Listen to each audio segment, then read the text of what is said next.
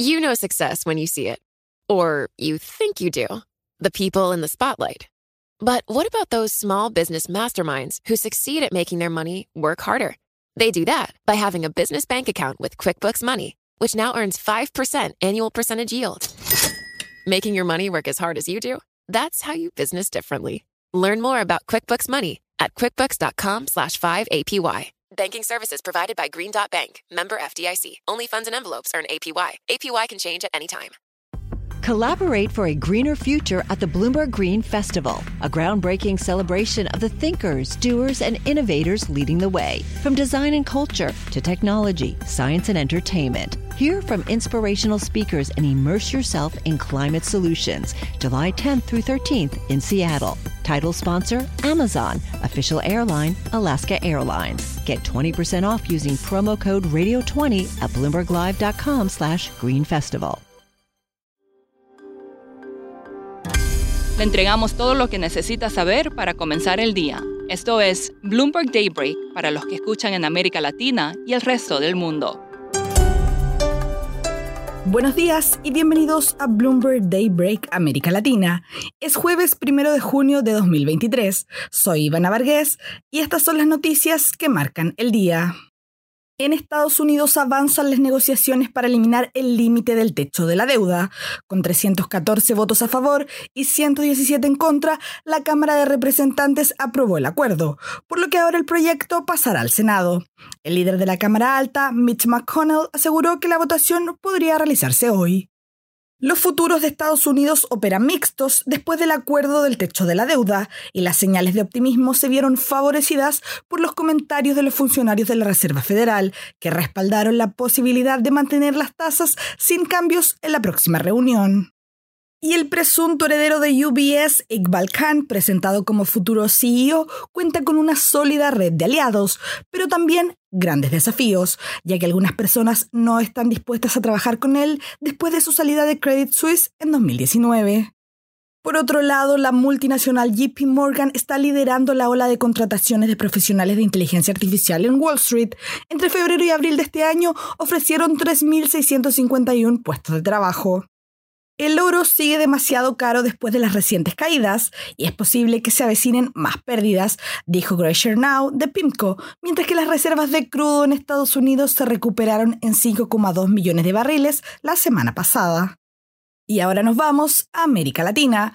Banjico mantendrá las tasas de interés en un nivel récord durante al menos las próximas dos reuniones antes de comenzar a considerar la flexibilización, dijo la gobernadora Victoria Rodríguez. El Banco Central actuará con cautela en sus próximos encuentros, ya que los formuladores de políticas no tienen un cronograma establecido para flexibilizar la actual política del 11,25%. En Brasil, la Cámara de Diputados aprobó en el último minuto la medida que establece la estructura del gabinete del presidente Lula, evitando el cierre caótico de 14 de sus 37 ministerios. El Senado aún debe aprobar la versión modificada antes de que expire hoy. Por otro lado, Petrobras aprobó la revisión de elementos de su plan estratégico 2024-2028 y ahora apunta a la asignación de entre el 6% y el 15% del gasto capital total para proyectos bajos en carbono, en comparación con el 6% del plan estratégico anterior.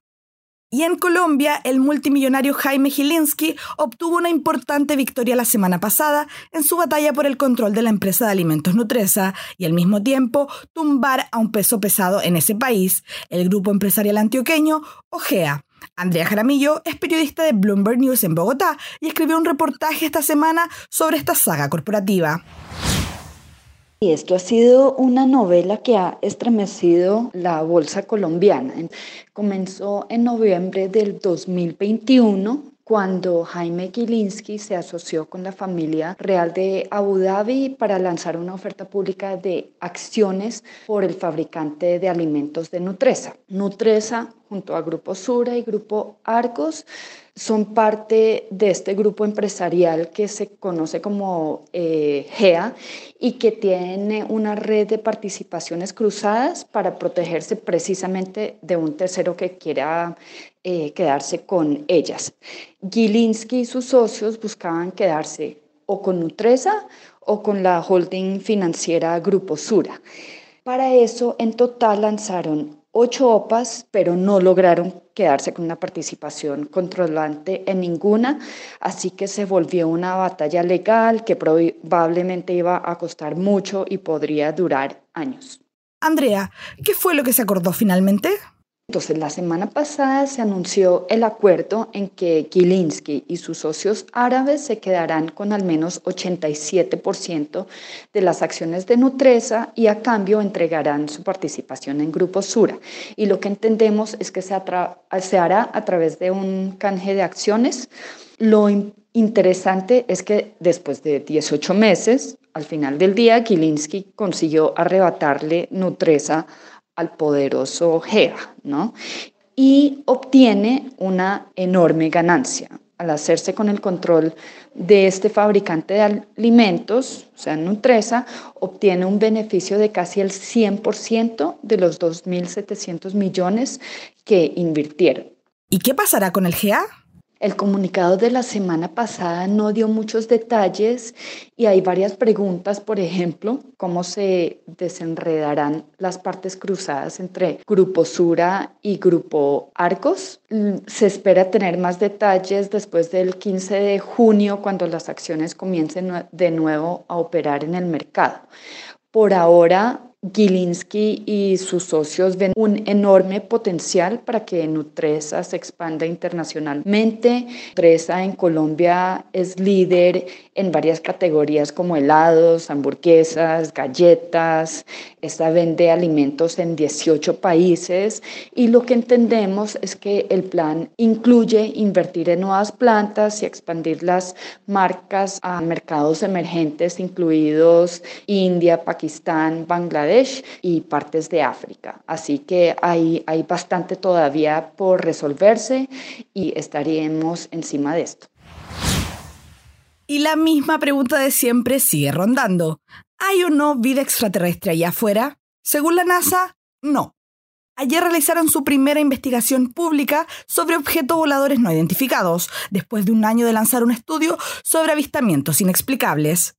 Desde la NASA aseguraron que no hay absolutamente ninguna evidencia convincente de vida extraterrestre asociada con ovnis. Eso es todo por hoy. Soy Ivana Vargas. Gracias por escucharnos. Para conocer todas las noticias que necesita para comenzar el día, revise Daybreak en la app Bloomberg Professional, donde puede personalizar las noticias que desee recibir. También puede suscribirse a la versión solo audio en Spotify, Apple Podcasts o la plataforma de su preferencia. Esto es todo por hoy. Escuche de lunes a viernes Bloomberg Daybreak.